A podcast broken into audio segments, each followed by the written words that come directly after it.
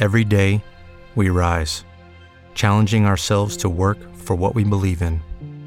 At U.S. Border Patrol, protecting our borders is more than a job, it's a calling. Agents answer the call, working together to keep our country and communities safe. If you're ready for a new mission, join U.S. Border Patrol and go beyond. Learn more at cbp.gov/careers.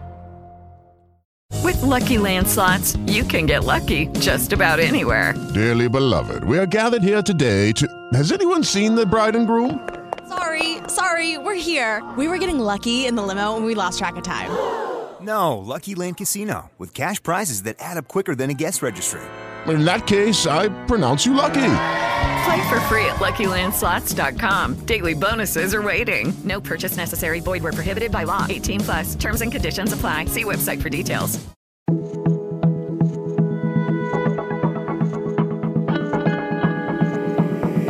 Este es un podcast. Acorde.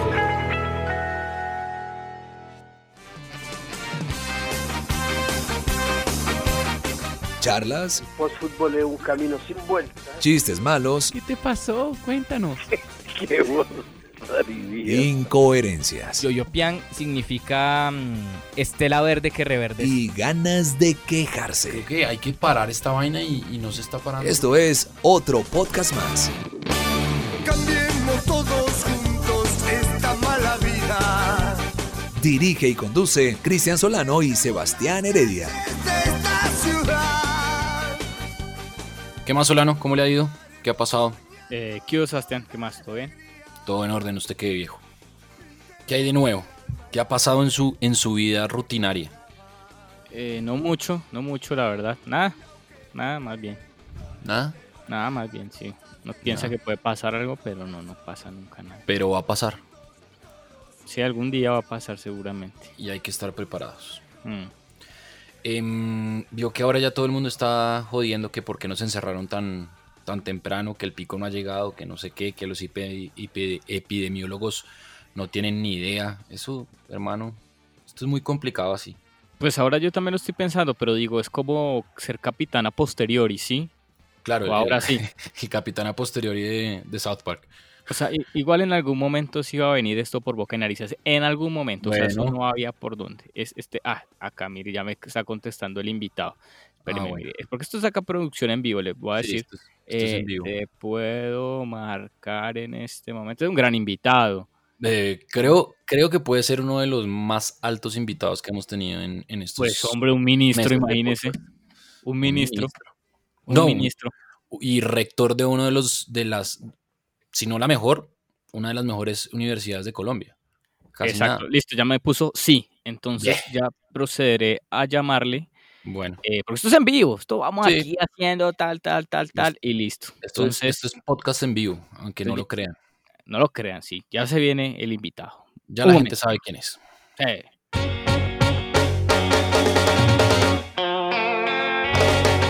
Aporte, critique y salúdenos en redes con el numeral otro podcast más.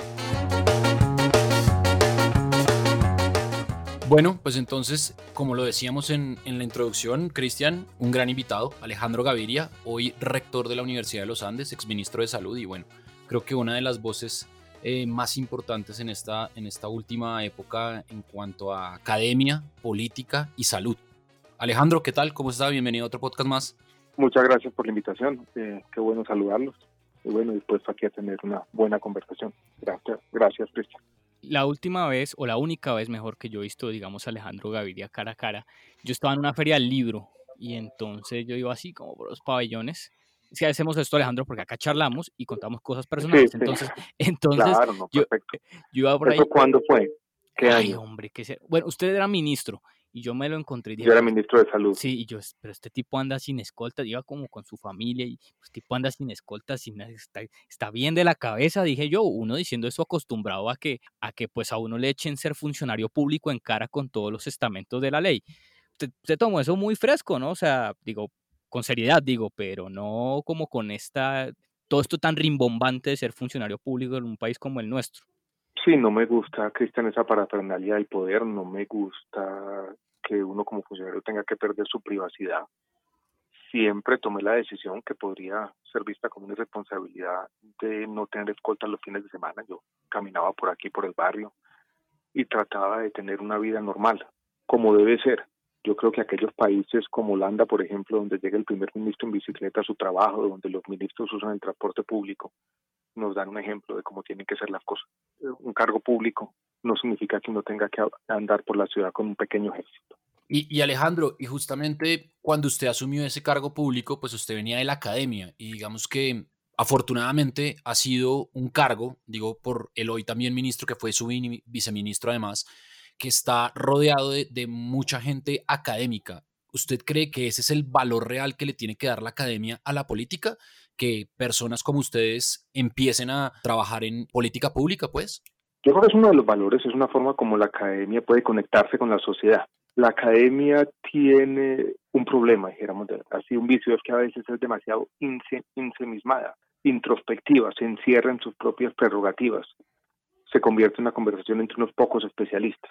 Y yo creo que la academia tiene esa responsabilidad de conectarse más con la sociedad, de aportar soluciones, y una de las maneras es que personas que han pasado su vida en la academia, personas como yo que se han educado con recursos del Estado, yo estudié mi doctorado en la Universidad de California hace 20 años con una beca del Banco de la República, le devuelvan a la sociedad participando en el diseño de políticas públicas, participando en los debates, tratando de hacer pedagogía sobre incluso la complejidad del cambio social y de transformar la sociedad. Yo soy economista, pero he sido sobre todo un investigador en temas sociales de desigualdad, pobreza, del sistema educativo. Escribí un libro sobre educación y movilidad social hace unos 15 años. Estudié y escudriñé las realidades complejas de nuestro sistema de salud. Y algún día estaba, yo era decano de la Facultad de Economía en ese momento y recibí una llamada intempestiva, no la esperaba, yo no lo conocía, del entonces presidente Juan Manuel Santos y me dijo si yo estaba dispuesto a asumir ese reto. Yo la verdad en ese momento dije, ¿para qué me voy a complicar la vida? Yo valoro mi independencia, era columnista del espectador, podía estar criticando el gobierno todo el tiempo, ¿para qué me voy a complicar? Pero hablé con mi padre en su momento, estaba vivo, murió, murió el año pasado, hablé con mi esposa y yo dije, yo tengo una responsabilidad también. Y recordé que un profesor de bachillerato en mi colegio había dicho por allá en medio de una clase, después lo escribí, que lo bueno de la vida es complicarla. Entonces decidí en el año 2012, Cristian, complicarme la vida para decirlo de esa manera. Bueno, y de verdad que se la complicó mucho porque uno dice, le entregaron este chicharrón que es el Ministerio de Salud en un país donde la salud no funciona y además donde la salud también se la dejamos al se la dejamos al Santísimo. Y usted digamos tiene esa esa no eh, sí, es, es, un, era un sistema de salud muy complejo con grandes problemas financieros donde el Estado lo que hizo, lo voy a decir de manera clara, fue una especie de doble delegación si uno ministro de salud se da cuenta rápidamente que las actividades o tareas de salud pública, los que, las que conciernen como la salud colectiva, por ejemplo, el control de los mosquitos, lo que está pasando ahora con la pandemia, eso es responsabilidad de las entidades territoriales. Las atenciones individuales, la salud de todos los días, cuando vamos al médico, a una consulta externa o vamos al hospital, las administran las CPS. Entonces el Estado delega unas funciones a las entidades territoriales, delega otras a las CPS. Y muchas veces es frustrante porque el ministro no tiene el control de esas delegaciones. Es un trabajo duro donde yo traté eh, al menos de ser coherente, de decir una cosa y hacer lo mismo, de enfocarme en tres o cuatro aspectos grandes para hacer la diferencia. Uno no puede cambiarlo todo ni puede hacerlo todo. Y di varias luchas, una de ellas, por ejemplo, para bajar los precios de los medicamentos. Y, y Alejandro, hay, digamos que hay, hay dos momentos claves creo yo, en, su ministerio es una, pues la quiebra del, del, sistema de salud que ustedes trataron de reorganizar y que poco a poco se logró. Y otra es su enfermedad. A usted le da cáncer siendo ministro de salud y creo que en alguna declaración usted dijo en, un, en una de sus eh, tantas eh, sesiones de quimioterapia, pues se dio cuenta que había ciertas maneras de desigualdad dentro del sistema. ¿Cómo era asumir eso siendo ministro de salud, pero a la vez siendo paciente de un sistema de salud que en muchos casos es criticado por, por su ausencia y porque no tiene la cobertura que, que debería en un país como el nuestro. Sí, yo fui diagnosticado de un cáncer linfático hace exactamente tres años, Cristian, en junio del año 2017 y comencé mi tratamiento de quimioterapia. Tuve seis sesiones de quimioterapia muy fuertes ese mes de junio hasta el mes de octubre de ese año. Después tuve sesiones de radioterapia. me tocó vivir esto como ministro de Salud.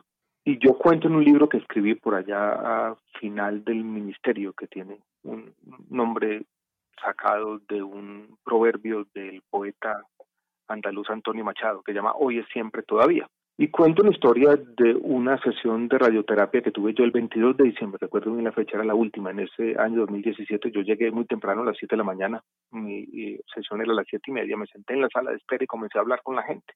Y allí me di cuenta, Cristian, lo bueno y lo malo de nuestro sistema de salud, porque había personas, muchas de ellas, recuerdo que eran afiliadas a la EPS Famisanar, de clase media baja, niveles salariales por debajo de dos salarios mínimos que estaban sentadas conmigo iban a recibir exactamente la misma atención, iba a pasar a la máquina. Pero después me puse a hablar con ellos también de lo que había ocurrido en el tratamiento y entendí que también las desigualdades de salud se juntaban con las desigualdades económicas. Y que tal vez las angustias más grandes de esas personas que estaban ahí, una de ellas, una madre de familia, no eran ni siquiera el acceso a salud que ya lo tenía, sino que había perdido su trabajo, la vida diaria, el no tener un sustento asegurado en medio de una gran enfermedad con esa superposición de desigualdades que ocurre en una sociedad como la nuestra, injusta en muchas dimensiones, con grandes niveles de desigualdad, es lo que yo trato de contar en este libro.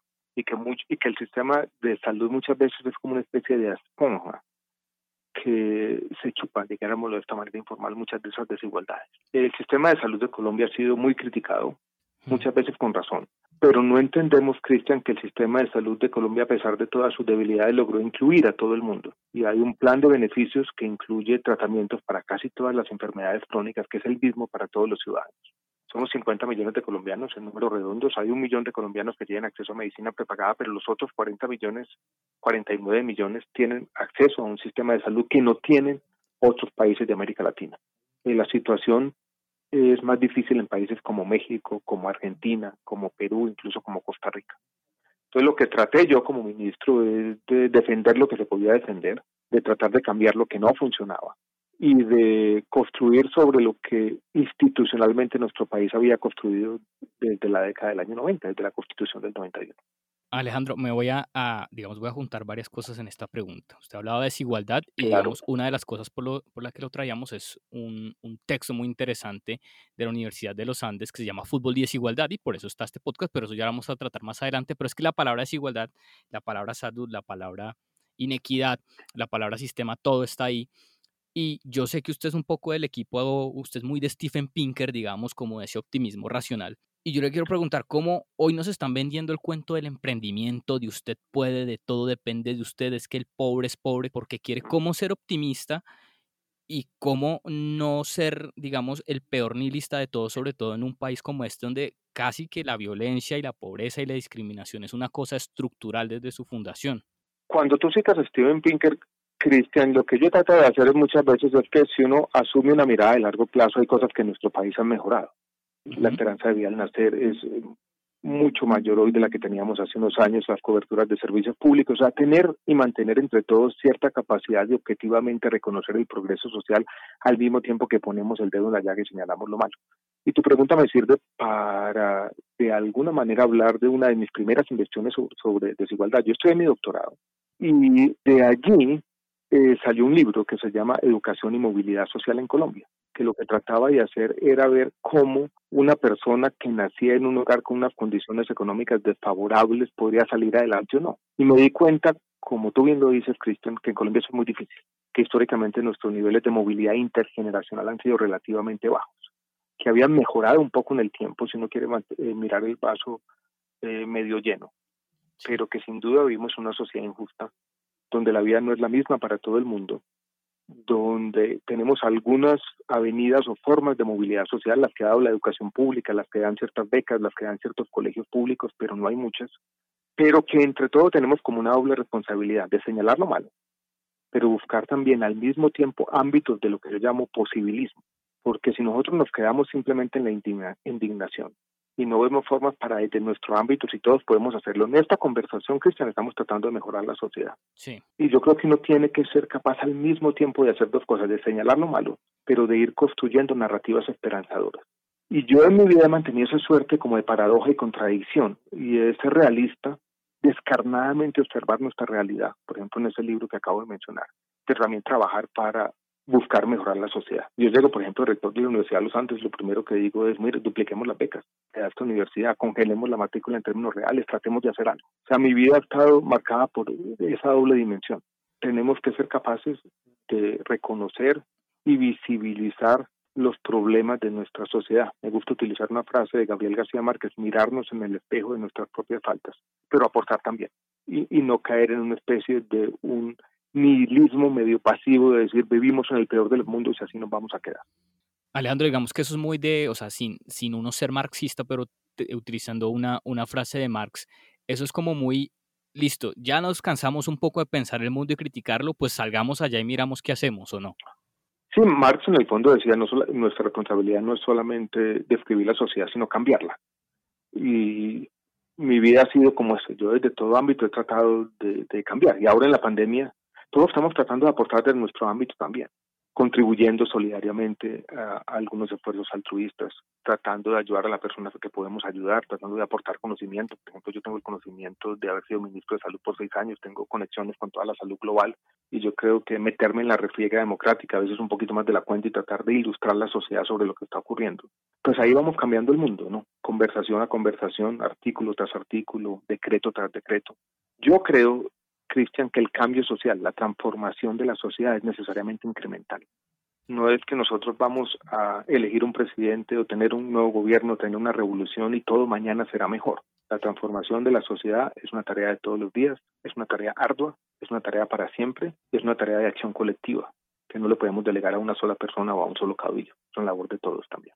Alejandro, y yo me meto ya ahora en el tema de, de la educación. Yo soy un fiel convencido que la única manera de acabar con la desigualdad es, educación, pero desafortunadamente en Colombia pues hay una brecha diferencial grandísima entre la educación privada y la educación pública. Y si uno no tiene los medios para pagar un bono en un colegio privado o pagar un semestre altísimamente o muy costoso en, en una muy buena universidad, por ejemplo, como, como la de los Andes, que, de la que usted es rector, pues es muy difícil poder, digamos que, cerrar esa brecha. Entonces cada vez se hace más grande la brecha porque el que no tiene plata, pues o deja de estudiar o estudia cuando haya un cupo. Y el que tiene plata, pues mete a sus hijos, pero va cerrando la brecha porque cada vez es menos la gente que tiene la capacidad, por ejemplo, de pagar un bono de un colegio privado de 30 millones de pesos. Hay que hacer un mea culpa también de parte de la educación privada y, de la manera como se tiene concebida la, la educación acá en Colombia para que el mayor espectro de gente pueda acceder a una educación de calidad. Puede ser que sí, y yo creo que la educación privada, y yo hablo como un retorno a universidad, tiene que ser capaz de empezar a hacer cambios al interior, y ya voy a describirlos, para que esta educación sea una posibilidad para más gente. Pero hay un problema también, y, lo explico desde la perspectiva de la Universidad de los Andes. La Universidad de los Andes es una universidad compleja de investigación, con 43 programas distintos, con facultades que van a todo el espectro del conocimiento, desde las ciencias básicas hasta las ciencias sociales, pasando por la ingeniería, la medicina, el derecho, la economía y demás. La nómina de la Universidad de los Andes de profesores administrativos cuesta 400 mil millones de pesos al año. Nosotros tenemos más de 700 y pico de profesores con doctorado. La Universidad de los Andes no es lo que la gente se imagina, un gran negocio. La Universidad de los Andes es una entidad sin ánimo de lucro que recauda unos dineros de las matrículas de los estudiantes, le paga a sus profesores, paga por sus servicios generales, va cada año tratando de construir algo de infraestructura y no le quedan excedentes. Entonces tampoco es tan fácil como decir la universidad privada hoy en día reduzca sus matrículas un 50%. Pues si eso lo hacemos no podemos tener los profesores que tenemos. Eso por el lado de las universidades y, ya puedo eh, hablar un poquito de qué se puede hacer eso el futuro para aumentar nuestro alcance. Desde el lado de los colegios yo creo que el medal culpa tiene que ser doble. Uno de los colegios que también han exagerado en el tema tal vez de los costos, pero también es el tema de la educación pública porque también tenemos problemas estructurales muy complejos, no resueltos, con una economía política endemoniada en la educación pública, que también conspiran contra la mejoría de la educación pública. Con todo, yo creo que el panorama tampoco es completamente desalentador. Si yo miro la gente que entra a la Universidad de los Andes, la gente que entra a una buena universidad pública como la Universidad Nacional, tampoco podemos decir que son los hijos de las mismas familias. Allí hay diversidad. En la Universidad de los Andes, 40% de los estudiantes reciben algún tipo de ayuda financiera Hace algunos años, 30 años, cuando yo llegué a estudiar, de pronto en una universidad completamente elitista, estrato 5 o 6, eso ha venido cambiando. O sea, también la sociedad va encontrando formas todavía pequeñas, todavía no definitivas de movilidad social. ¿Qué tenemos que hacer las universidades? Yo creo que la pandemia nos ha enseñado también que con el tema de virtualidad eh, tenemos que ser capaces de reducir los costos en el mediano plazo y ser más económicas y casi que duplicar o triplicar nuestro alcance. O sea, una universidad como la Universidad de los Andes debía en los próximos años decir una persona en Pitalito que quiere estudiar y que lo haga virtualmente desde allá, lo puede hacer y lo puede hacer a una matrícula mucho menor de la que hoy en día está pagando. Y yo creo que en eso estamos. El sector de la educación superior en el mundo, no solo en Colombia, se va a transformar.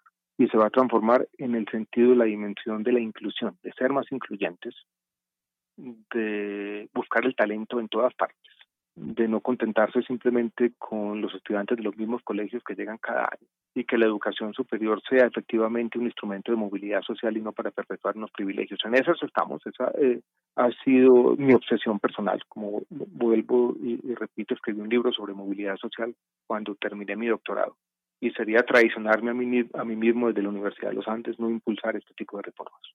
Alejandro, usted es economista y hay algo transversal a todo lo que estamos hablando, a la educación, a la salud, a la movilidad social, y es algo que eh, le están dando una dimensión, digamos, desmesurada a muchos, y es el libre mercado. ¿Qué tan perjudicial y qué tan, digamos, eh, ventajoso es el libre mercado a la hora de ofrecer opciones de salud y de educación, porque digamos, como la estructura que hemos venido definiendo acá es como el que tiene plata es el que paga lo mejor que puede pagar, entonces ya ahí parte la desigualdad. El, libre mercado eh, funciona mejor para permitirnos comprar ciertas cosas. El libre mercado eh, nos ha dado estos celulares de los que estamos hablando. El libre mercado nos ha dado en el computador que tengo aquí, aquí yo sobre la mesa una ventana al mundo, donde yo puedo básicamente entrar a cualquier biblioteca en cualquier parte del planeta y tener acceso a todo lo que la humanidad ha pensado y escrito en los últimos eh, 20 siglos.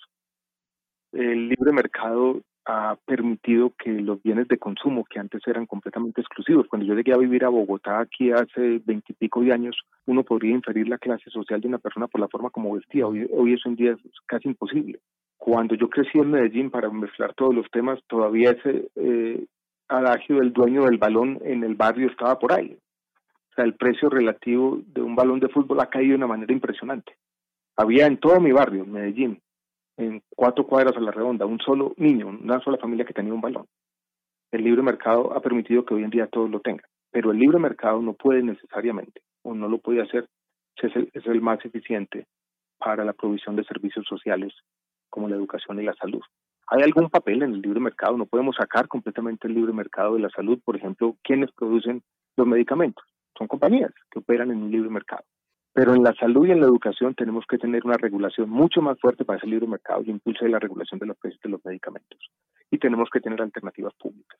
Yo no soy eh, amigo de que nacionalizarlo todo va a resolver los problemas, pero el libre mercado no puede ser la única forma de provisión de servicios sociales. Y dejarle al libre mercado la provisión de servicios sociales, que bien lo dicen, va a redundar en desigualdades.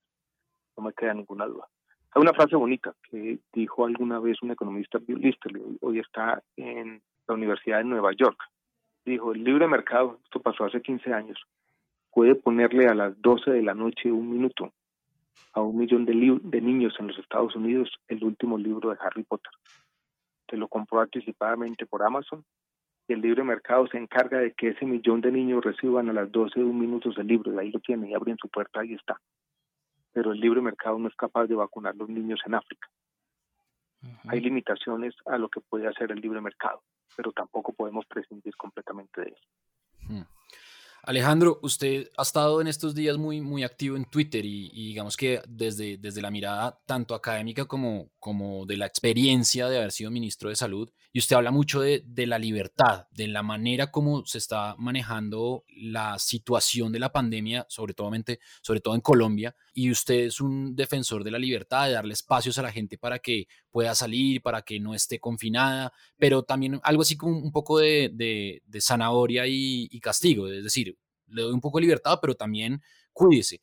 ¿Cómo, cómo hacer cómo hacerle entender a la gente que, que esa libertad depende única y exclusivamente de, de un buen comportamiento y de una buena conciencia cuando no es la sociedad colombiana la más educada y la más entendida para, para ese tipo de situaciones? Estamos ahora en una especie de momento clave en, en la pandemia. Yo creo que hay una fatiga de todos, de la sociedad con, con las medidas de confinamiento Y yo creo que la única forma como podemos como sociedad sostener los niveles de distanciamiento físico es mediante el comportamiento eh, voluntario del autocuidado.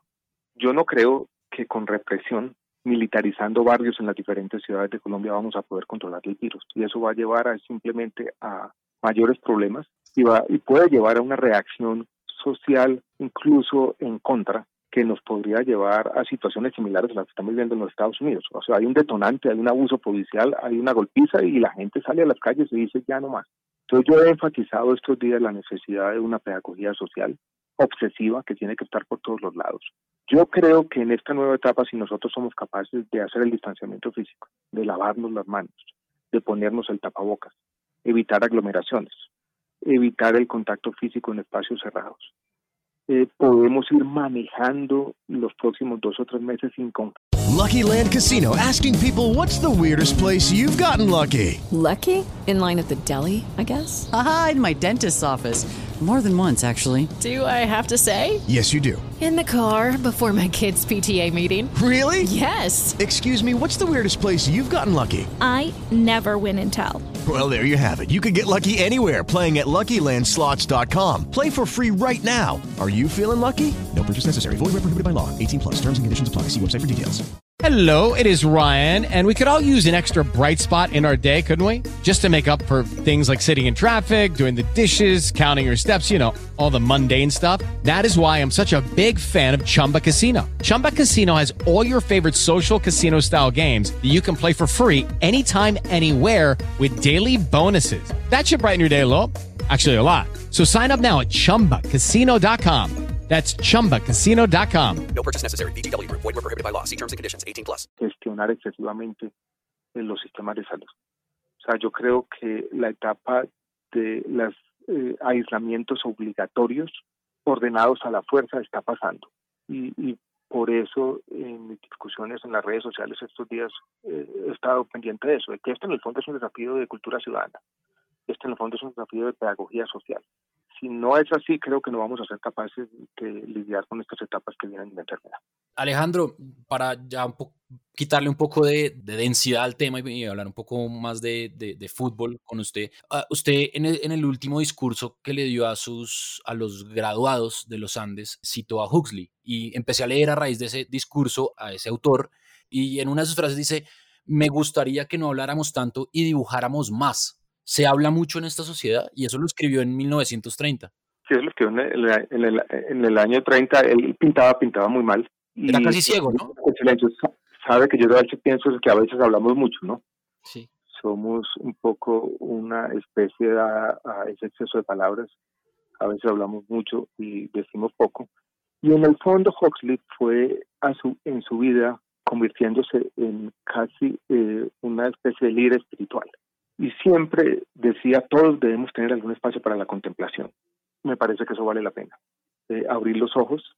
Huxley siempre nos dijo, tenemos que ser capaces de apreciar, para utilizar, para decir las frases de un poeta, ese frágil milagro de estar vivos, los pliegues de la realidad, el milagro de ser un animal consciente en este planeta, en este resquicio del universo, que en el fondo es un milagro, y ese agradecimiento que ha sido el de todos, el de los místicos y los poetas. Todos han llegado a la misma conclusión. En el fondo se convierten como una suerte de sacerdotes de lo obvio y decir, abramos los ojos, despertarnos. Y eso probablemente, como bien lo dices, Cristian, implica hablar un poquito menos y esa forma de apreciar la realidad que es pintar, por ejemplo. Estoy escribiendo un libro sobre Aldous Huxley. Tremendo. Eh, tengo siete, tengo siete capítulos, me falta un octavo que empiezo a terminar esta semana. Me meto en temas escabrosos, incluso en su contacto con las sustancias psicoactivas, con los psicodélicos. que fue muy, fue muy señalado por eso, ¿no? Fue muy señalado por eso. Él, él, probó la mescalina por allá a finales de los años 50 y después escribió un librito que llama Las Puertas de la Percepción, The Doors of Perception, de donde sale el grupo de la banda The Doors. Salió, salió una portada de un disco de los Beatles y fue una especie de personaje paradójico porque en el fondo un aristócrata inglés que se convirtió una especie de símbolo de la contracultura y de los años 60 que se me parecen mucho a esta época que estamos viviendo, porque entonces como ahora hay un gran rompimiento generacional, hay una nueva generación de jóvenes que dicen, miren, no me gusta el mundo en el que estoy viviendo, no me gusta el pasado, no me gustan esos valores que heredamos de nuestros padres, queremos otra cosa. Esa época de los años 60 tiene muchas reminiscencias de lo que yo estoy viendo hoy, incluso en los jóvenes en la universidad. Bueno, y, ah, y por eso quise traer a José a cuento, porque él, él, él de alguna manera prefiguró el nacimiento de una nueva generación y de una nueva rebeldía que yo creo que necesita el mundo en este momento. pero, pero estamos muy de Huxley y también muy de Orwell, ¿no? Pues También me gusta Orwell, también me, los dos, y yo creo que los dos se complementan. Estamos de Orwell porque hoy en día ya con la pandemia los estados en buenas partes del mundo quieren convertirse en ese gran hermano y rastrearnos todo el tiempo, ¿no? Esa obsesión de la epidemiología que yo tengo que ser capaz de contarle a todo el mundo, todos los contactos que tuve, esa especie de obsesión por la privacidad de toda la gente, que yo también combato. Bueno, ahora sí vamos a, a entrar a, a lo que venía. Bueno, igual veníamos también a lo No, que no, ya no. hablamos. Igual ya venía. También veníamos.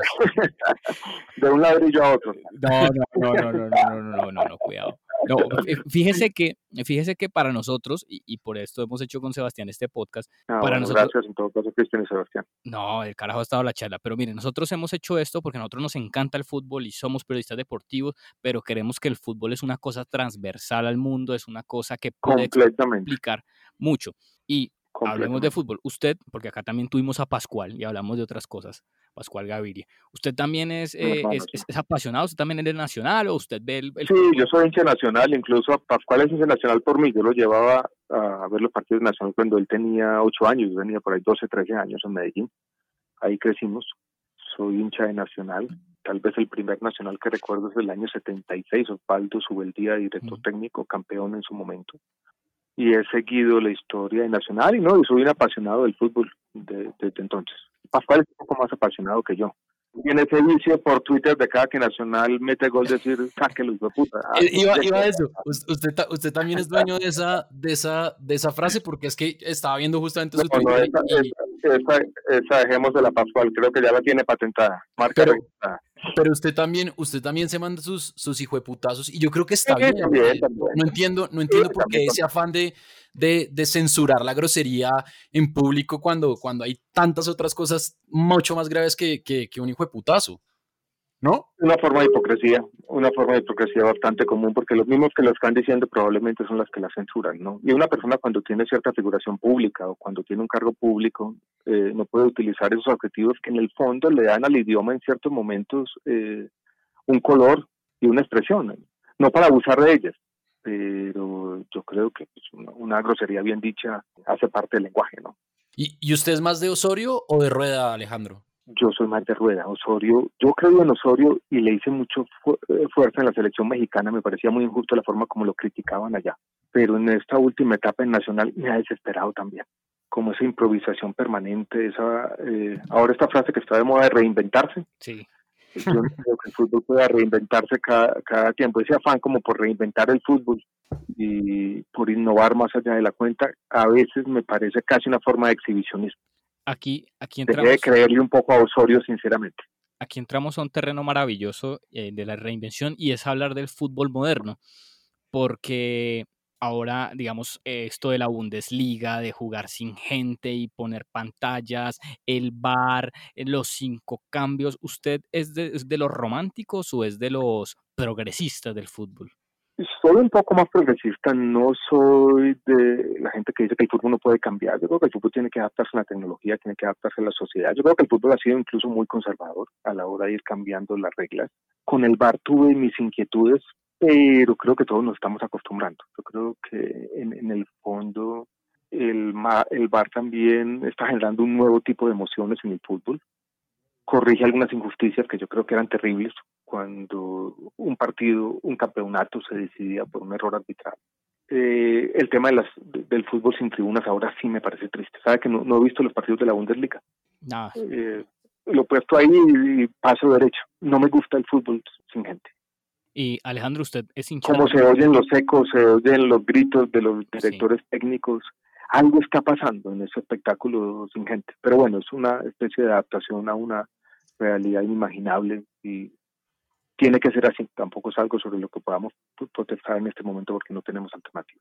Alejandro, y bueno, usted de Nacional, estamos hablando de Osorio, de Rueda, ahí pasó Lillo, y entonces Lillo es un tipo que echa verso y que no sé qué, y el man lo saca, el tipo se va. Atlético Nacional tiene algo y siendo tal vez el equipo más poderoso de Colombia y es el discurso del ganar. Digamos, si usted no gana, para los hinchas, para el periodismo no sirve. ¿Usted cree que ese discurso del ganar es una de las variantes más importantes para que empiece a crecer esa desigualdad en el fútbol, porque entonces el Real Madrid, como tiene que ser un equipo tan poderoso y, y, reinamos en este discurso del ganar, pues tiene que, mejor dicho, aprovisionarse de todo el mundo y, de, y, y, desgastar el sistema, sacarle la leche al sistema para ganar. Yo creo que no, que esa no es la causa, eso es más una consecuencia, un reflejo de cuando se van creando estos equipos que tienen ya una historia de ganar. Uh -huh. O sea que eso, esa desigualdad que lleva a que quienes ganan son unos pocos, va generando al interior de sus equipos esa suerte de cultura y va generando en los hinchas también unas demandas que muchas veces son exageradas. Uno de los problemas con un equipo como Nacional es que hay una gran intolerancia al fracaso y llega un nuevo técnico y pierde tres partidos y ya lo quieren sacar al otro día. Entonces se va generando la desigualdad, no solamente es un reflejo de lo que está pasando en la tabla de posiciones, que los mismos ganan casi siempre, sino también la desigualdad comienza a afectar los hinchas. Y los hinchas se van mal acostumbrando. Y los hinchas de los equipos como Nacional o Real Madrid o Barcelona son hinchas de alguna manera consentidos y que reflejan esa desigualdad. O sea, el fútbol se está llenando de hinchas en algunos equipos que no saben perder, voy a decirlo de esa manera. Alejandro, usted, Cristian, hace un par de días cuando decidimos y, y lo contactamos para, para hablar con usted, me pasó un paper que, que hicieron en, en, la Universidad de los Andes, que se llama Fútbol y Desigualdad, que basados, digamos, que en unos datos que les dieron o que re, recopilaron en los álbumes de Panini, pues demostraron que evidentemente eh, la desigualdad en el fútbol va creciendo cada vez más conforme van pasando los, los mundiales. ¿Esto puede terminar acabando con el fútbol? ¿Puede, digamos que, dejando una élite mínima de 10, 12 equipos y que los otros vean este negocio, porque al fin y al cabo es un negocio completamente insostenible? Yo creo que puede tener efectos nocivos sobre el fútbol y cuento rápidamente la historia. Yo con unos estudiantes tengo los álbumes de Panini del año 1970, los había coleccionado. Y nos fuimos a cada uno de los jugadores y construimos una base de datos de más de 5.000 jugadores. Y encontramos una cosa que es obvia para cualquier persona que eh, haya observado el fútbol. Y, y, hago una pregunta retórica. Cojamos la selección argentina del año 1974, el Mundial de Alemania de ese momento. ¿Qué porcentaje cree de los jugadores de esa selección argentina jugaban en la liga local? Yo creo que por ahí el 95%, que había uno. Dos. Exactamente. Aquí estoy viendo el 95% qué porcentaje de en el 2010, 2014, 2018 jugaban en la liga local. No, si había cuatro, eran mucho, tres o cuatro jugadores del Casi el 0%, entre el 0, 5, 10%, y, y probablemente un arquero suplente. Y eso es lo que refleja y es una concentración del de talento, o sea, países como Colombia, como Uruguay, como Argentina, como los países africanos, se convirtieron en exportadores de talento y las ligas locales se quedaron sin talento y aparece una primera desigualdad. Es una desigualdad que yo llamo entre ligas. Unas ligas diezmadas de talento y la liga colombiana puede ser paradigmática y otras ligas, la liga española, la liga alemana, la liga, la Premier League en Inglaterra y la liga italiana que concentran todo ese talento global. Pues ahí surge una primera desigualdad. Después surge otra segunda desigualdad que no es entre ligas, no son ligas diezmadas de talento, sino que ese mejor talento llega a unos cuantos equipos. Entonces aparecen tanto en esas cuatro ligas grandes del mundo, Alemania, España, Italia e Inglaterra, unos cuantos equipos que concentran todo ese talento. Entonces el fútbol se está convirtiendo en básicamente un negocio de unas grandes multinacionales que son estos equipos, que concentran el talento global. Muchas veces lo concentran de una manera trágica. Veamos lo que pasa con James Rodríguez, lo concentran para ni siquiera ponerlo a jugar. O sea, es una acumulación casi obsesiva, ambiciosa del talento en los cuatro equipos que ha empezado a tener un efecto sobre el fútbol, porque claro, hay mucha competitividad entre Real Madrid y Barcelona, entre unos pocos equipos y, allá. Pero esos milagros de tener un equipo de mitad de tabla que le ganaba al otro, que tenía una muy buena temporada, están comenzando a verse cada vez menos.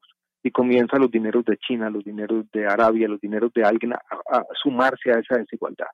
Y está ocurriendo en el fútbol eso, que es tan fácil comprar el talento. Entonces usted coge cualquier marca como el Manchester City, le mete un montón de plata, consigue el talento de todo el mundo y ya sin tradición, sin historia, sin grandes hinchadas, domina todo lo que tiene que dominar. Yo no creo que eso le haga bien al fútbol, yo creo que le hace mal. Lo que hace ese artículo es mirar eso, mostrar cómo la concentración del talento ha venido acompañada de una gran desigualdad, primero entre ligas y eh, después de una, una gran desigualdad al interior de las ligas entre equipos. Y yo cuento la historia con tres jugadores, Pelé, Maradona y Messi.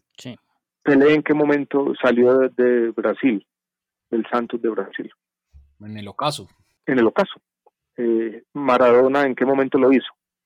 Mm, a, mitad más o menos. Ya, ya había, a mitad, ya, había ido bien. Y en, en, momento lo hizo.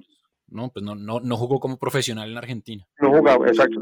Y eso es lo que ha ocurrido. O sea, los talentos se los llevan ya muy jóvenes de nuestro país. Ven un jugador nuevo de 18, 19 años, desaparece.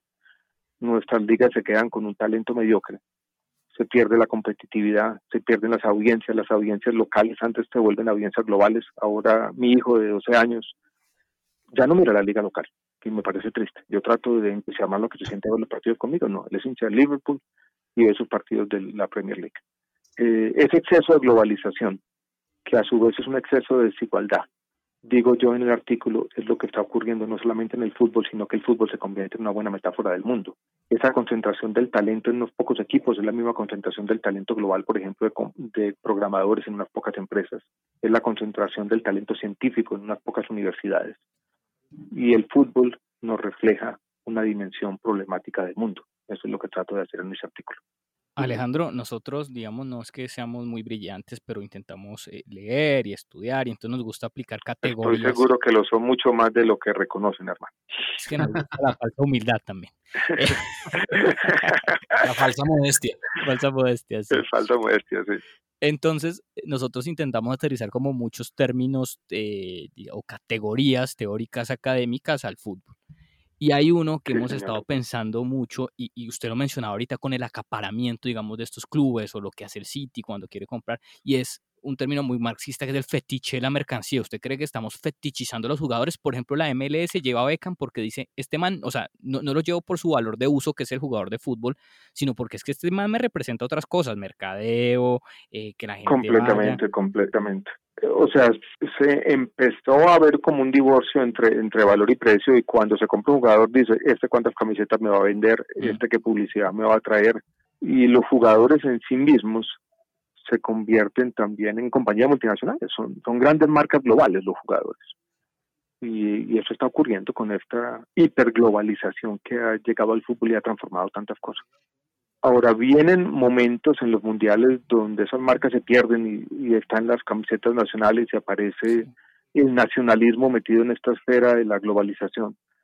Y yo creo que lo que va a ocurrir en el fútbol en los años que vienen va a ser esa tensión creciente entre la FIFA, que es como el escenario todavía donde importa algo distinto a lo comercial, y los grandes clubes de otro lado otro fenómeno global que ha caracterizado el fútbol es la corrupción. También hemos tenido en, el fútbol, que yo creo que es otra historia triste reciente que ha ocurrido. Esta historia del Mundial de Qatar y, lo que ha ocurrido con tantos dirigentes del fútbol globales en la cárcel o acusados de corrupción me parece una historia triste también. Alejandro, yo, yo era de los que creía que, que a raíz de esta situación de, de, la pandemia, esa burbuja, porque sigo creyendo que es una burbuja, a mí me cuesta creer que por un contrato de trabajo se paguen 300 millones de euros cuando hay gente que literalmente muere de hambre en el mundo.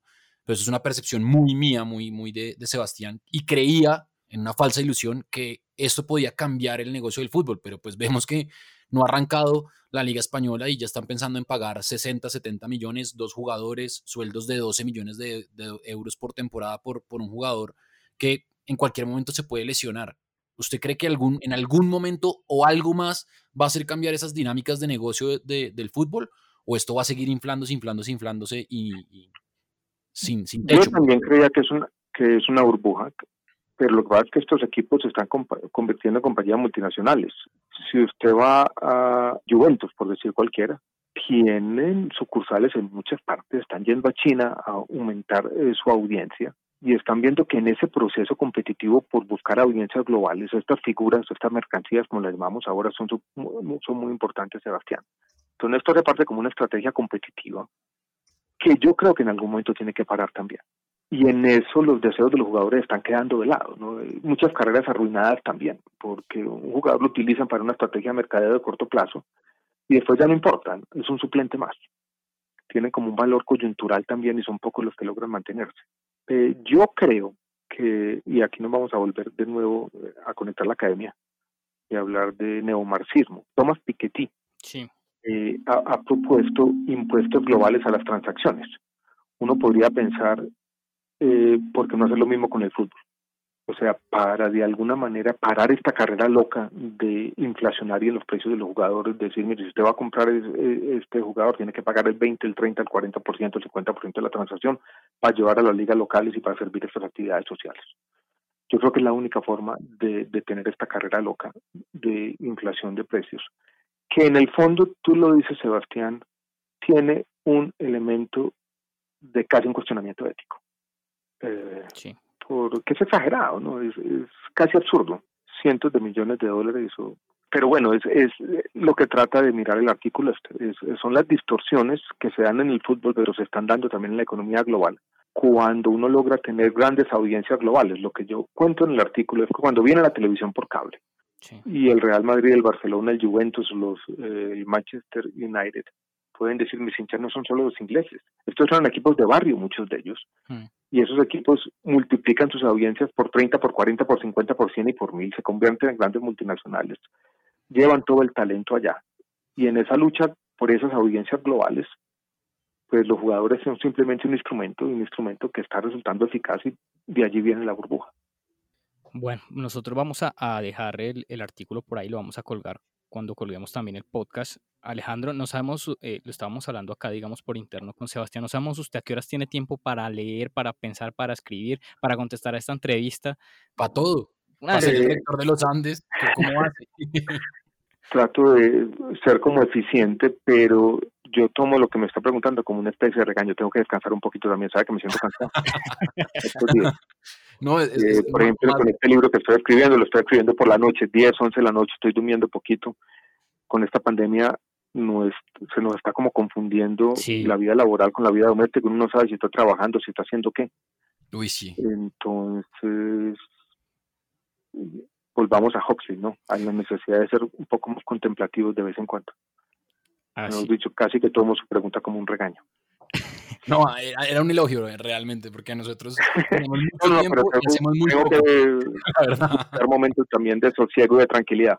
Siempre eh, eh, el método es importante, ¿no? Por ejemplo, cuando yo voy a escribir el artículo, tengo un cuadernito, conozco bien la estructura, o sea, sé qué voy a decir en la primera sesión, en la segunda, y uno sabe que trabajando todos los días, cuando uno tiene un norte claro, pues le va rindiendo. Por ejemplo, este artículo, ¿sabe dónde lo escribí? ¿Dónde? Lo escribí en un viaje, en un avión, volando de Berlín a Bogotá, que tuve que ir por allá a una reunión, y en 10 horas lo escribí.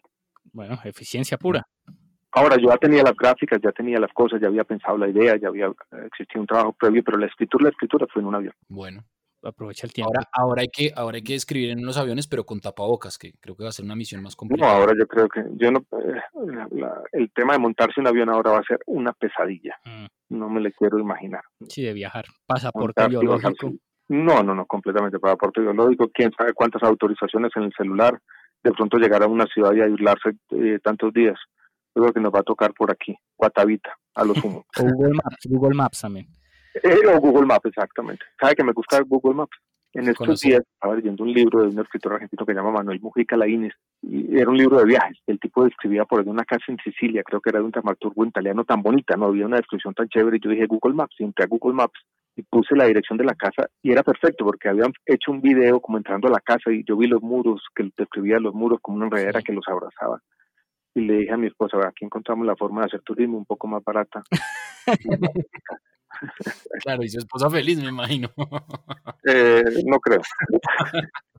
Oiga, Alejandro, una última, ya para cerrar, porque tenemos eh, esa diferencia. Cristian es un tipo que puede leer muchos libros a- al tiempo y yo, si no me termino un libro, no arranco el otro. ¿Usted qué metodología tiene de, de lectura? O, metodología cristian, metodología cristian, pero con remordimiento. Team Cristian. O sea, Me pasa, me pasa. sí, soy, soy, me gustaría tener la metodología tuya, o sea, un libro, lo leo, lo pongo en la biblioteca y empiezo con el siguiente, pero no.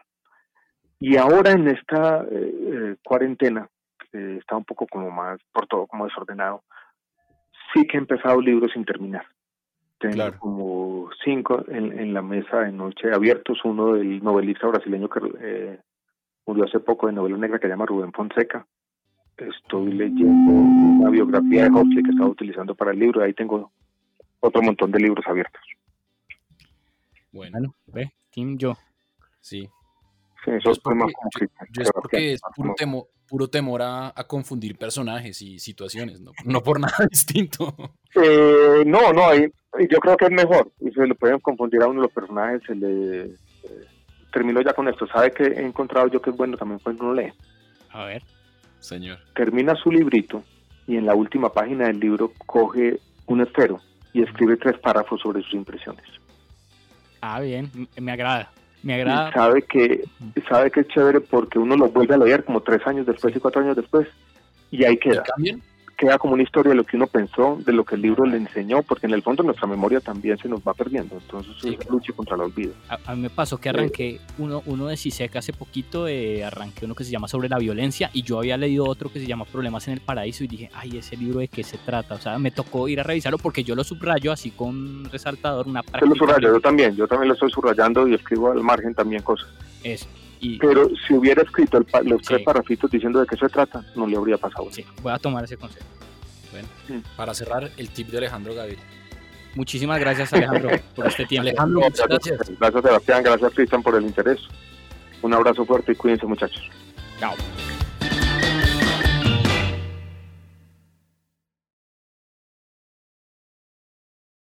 O'Reilly Auto Parts puede ayudarte a encontrar un taller mecánico cerca de ti. Para más información, llama a tu tienda O'Reilly Auto Parts o visita oreillyauto.com.